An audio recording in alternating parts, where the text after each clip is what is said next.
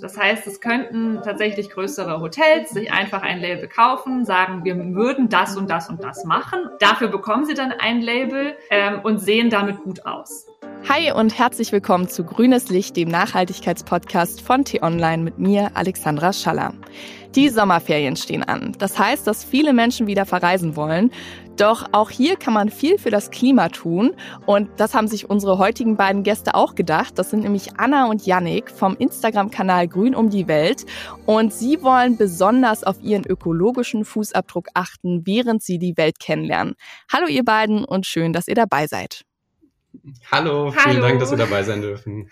Und pro Jahr gibt es rund 4,2 Milliarden Flugpassagiere. Und lasst euch die Zahl erstmal durch den Kopf gehen. 4,2 Milliarden. Das hat wirklich starke Folgen und auch Auswirkungen auf das Klima, denn das Flugzeug ist mit Abstand das schädlichste Verkehrsmittel für die Umwelt. Und ihr beiden, ihr seid ja jetzt gerade auch in den USA unterwegs und ihr habt schon einige Langflüge hinter euch. Wie kann man das denn vertreten? Also wir sehen nachhaltiges Reisen immer als ein komplettes Konzept. Dabei ist eben jeder Schritt wichtig. Und wenn man nun eine Fernreise vorhat, so wie wir es hatten, es war ein langer Traum von uns, eine Weltreise zu machen, dann ist für uns der Langstreckenflug natürlich ein sehr großer Punkt auf der Reise, den wir auch versuchen, so gut wie möglich zu vermeiden, beziehungsweise wir schauen immer erst einmal, ob wir eine Alternative finden.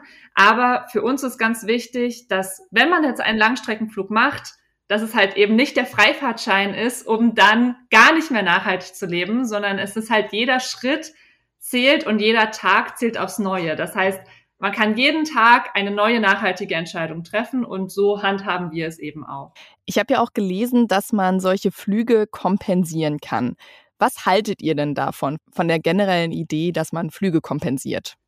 Also wir persönlich, äh, wir kompensieren ebenfalls. Also wir nutzen Flugkompensation. Das stellt man sich allerdings dann so vor, dass wir jetzt nicht einen Betrag bezahlen an die Fluggesellschaft oder dass wir damit irgendwie Bäume pflanzen. Das ist eine ja eher langfristige Lösung, ähm, sondern wir schauen, dass unser Geld äh, kurzfristige Ziele unterstützt. Das heißt, dort wird dann in ähm, unterschiedlichen Ländern äh, vor Ort unterstützt beim Bau von verschiedenen Brunnenanlagen, Solaranlagen. Eben kurzfristige Klimaziele werden dadurch erreicht.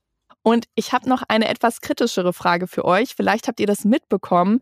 Im Februar haben zwei Klimaaktivisten der letzten Generation einen Flug nach Bali genommen. Findet ihr das vertretbar, wenn man sagt, man ähm, ja, setzt sich fürs Klima ein, aber macht dann auch einen Langstreckenflug?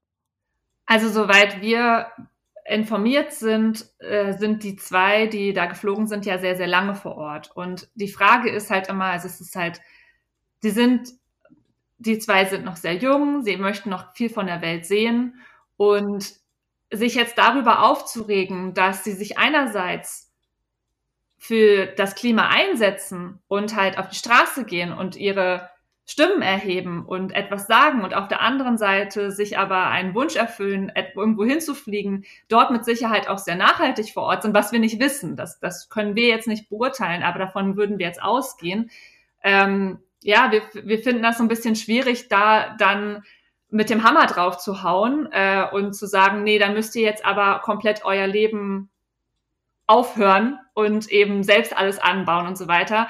Denn für die beiden ist es halt wichtig, oder auch für allgemein für Leute, die sich fürs Klima einsetzen, dass eben auch auf höherer Ebene, etwas passiert. Denn jeder von uns kann etwas tun, aber wo halt eben auch was geändert werden muss, ist auf politischer Ebene. Und bei uns ist es so, dass wir häufiger damit konfrontiert werden, dass uns Personen sagen, dass wenn wir nachhaltig reisen möchten, dass wir eben auf sämtliche Dinge verzichten müssen, ähm, weil es ganz oft die Einstellung gibt, entweder du machst es ganz oder gar nicht. Und genau das möchten wir eben auch so ein wenig zeigen, dass es eben, dass jeder, jeder Schritt zählt und wir möchten eher so ein bisschen inspirieren, ohne super viel auf verschiedene Dinge zu verzichten, nachhaltiger reisen zu können. Und da wäre ich jetzt auch schon beim zweiten Punkt. Also wir haben jetzt die Hinreise, Rückreise, aber die Übernachtung spielt natürlich auch noch eine sehr, sehr große Rolle. Worauf sollte ich denn achten, wenn ich möglichst nachhaltig unterkommen möchte? Also es gibt erstmal verschiedene Möglichkeiten, nachhaltig zu übernachten, beispielsweise Couchsurfing, ähm, bei denen man äh, bei Einheimischen übernachtet auf der sprichwörtlichen Couch. Das ist natürlich super nachhaltig. Es gibt andere Möglichkeiten wie House-Sitting, bei dem man bei Menschen wohnt, die gerade selber verreisen und auf die Tiere aufpasst.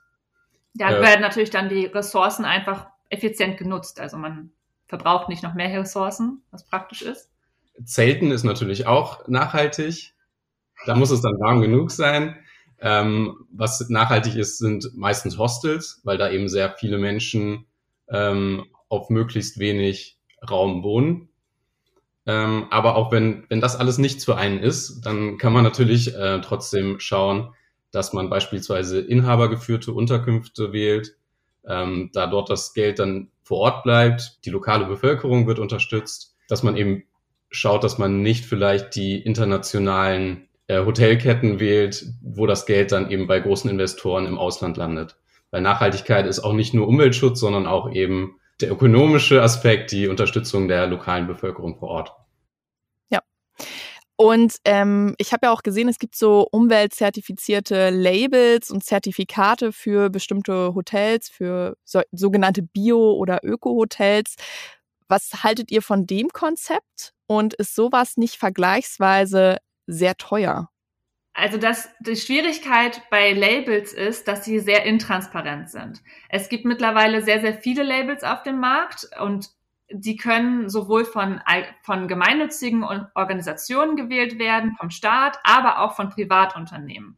Und diese Labels kann man sich eben auch dementsprechend kaufen ohne dass das jemals kontrolliert wird. Das heißt, es könnten tatsächlich größere Hotels sich einfach ein Label kaufen, sagen, wir würden das und das und das machen oder das sind unsere Ziele. Dafür bekommen sie dann ein Label ähm, und sehen damit gut aus. Aber im Endeffekt machen sie vielleicht gegebenenfalls selbst gar nichts. Und es gibt Label, die sind auch international anerkannt. Ähm, das Schwierige ist aber, dass natürlich nicht jedes kleine inhabergeführte Hotel welches sich durchaus für Nachhaltigkeit interessiert oder vielleicht auch gar nicht die Ressourcen hat, um unnachhaltig zu agieren, ähm, sich so ein Label ganz oft eben auch gar nicht leisten kann.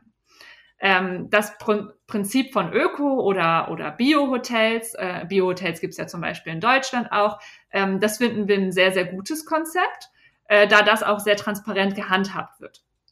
Ähm, und es gibt da auch es gibt auch verschiedene Labels, wo man halt eben genau recherchieren kann, okay, das und das besagt das Label. Aber das ist halt immer auch die Frage, wie man das als Reisender, ja, wie viel Kraft man da auch anw drauf anwenden möchte, denn diese ganze Recherchearbeit, die ist natürlich auch recht aufwendig. Wir machen es, weil wir halt gesagt haben, wir möchten nachhaltig reisen und es ist ein sehr großer Wert für uns.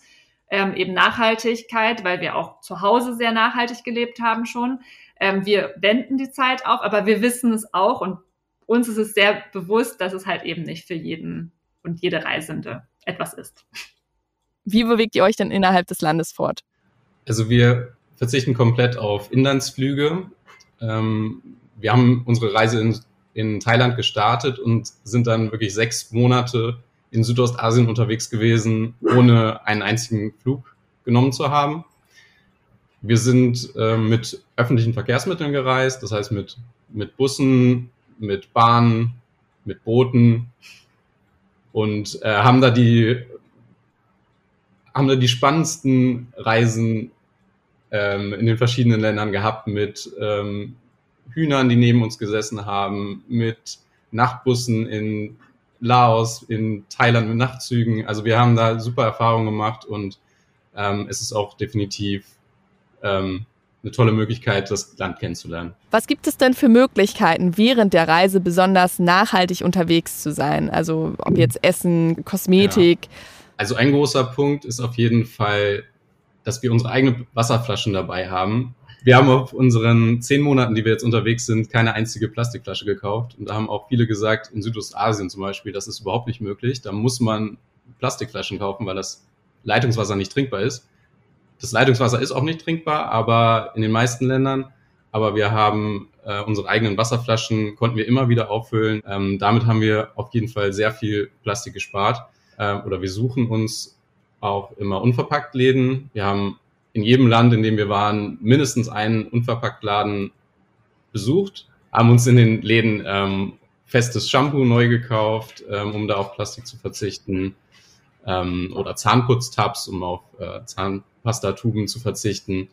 Die Unterstützung von lokalen Restaurants ist ähm, zusätzlich etwas, was wir sehr gerne machen, wenn wir nachhaltiger reisen. Und es ist ein einfacher Tipp, also nicht die großen äh, Burgerketten besuchen, sondern die kleinen inhabergeführten Restaurants und dort vielleicht auch schauen, vielleicht mal das Fleisch wegzulassen und den Fisch und vielleicht auch eher mal auf vegetarische oder sogar vegane Gerichte ähm, gehen. Das spart nämlich eine Menge CO2.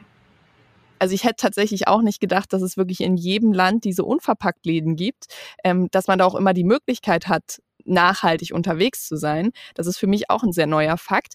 Ähm, wir müssen aber langsam zum Ende kommen. Ich würde gerne auch noch weiter mit euch sprechen, weil ich finde, das ist ein mega spannendes Thema, weil ich, ähm, wie gesagt, auch gerne noch nachhaltiger unterwegs sein möchte. Zum Schluss hätte ich jetzt für euch nochmal die Frage, habt ihr denn einen Geheimtipp rund um das Thema nachhaltig reisen oder vielleicht einen besonders schönen Ort, den ihr den Hörerinnen und Hörern ans Herz legen könnt? Der einfachste Tipp für uns ist eigentlich, in der Nebensaison zu reisen, nach Möglichkeit und vielleicht auch ein bisschen über den Tellerrand zu schauen, zu sehen, gibt es Orte auf der Welt, die vielleicht noch nicht so bekannt sind, ähm, die nicht unbedingt die Ziele sind, die alle bereisen, ähm, um dort einfach nochmal unbekannte Orte zu entdecken und dort die lokale Bevölkerung zu unterstützen, wo auch immer das sein mag. Also eins unserer Lieblingsziele war auf jeden Fall Laos was vielleicht nicht so vielen ähm, bekannt ist in Südostasien. Ja, die meisten kennen wahrscheinlich Thailand und ähm, Vietnam, aber in Laos sind nicht so viele Touristen unterwegs und uns hat es super gefallen dort und es war auch super einfach zu bereisen. Ja, oder man kann auch gut in Deutschland reisen. Das möchte ich hier an der Stelle auch noch mal kurz sagen. Ähm, aber wenn man natürlich eine Fernreise macht, dann könnt ihr das auf alle Fälle beachten. Ich danke euch, liebe Anna, lieber Yannick, dass ihr euch diese Zeit genommen habt. Und falls euch diese Folge von Grünes Licht gefallen hat, dann vergesst nicht, den Podcast zu abonnieren. Das geht über Spotify, Google Podcasts, Apple Podcasts oder über YouTube und folgt uns auch gern über Instagram. Unser Kanal heißt Grünes Licht Podcast. Und wenn ihr noch Anmerkungen oder Kritik habt, dann schreibt uns doch gern an podcasts.t-online.de. Tschüss. Tschüss. Tschüss.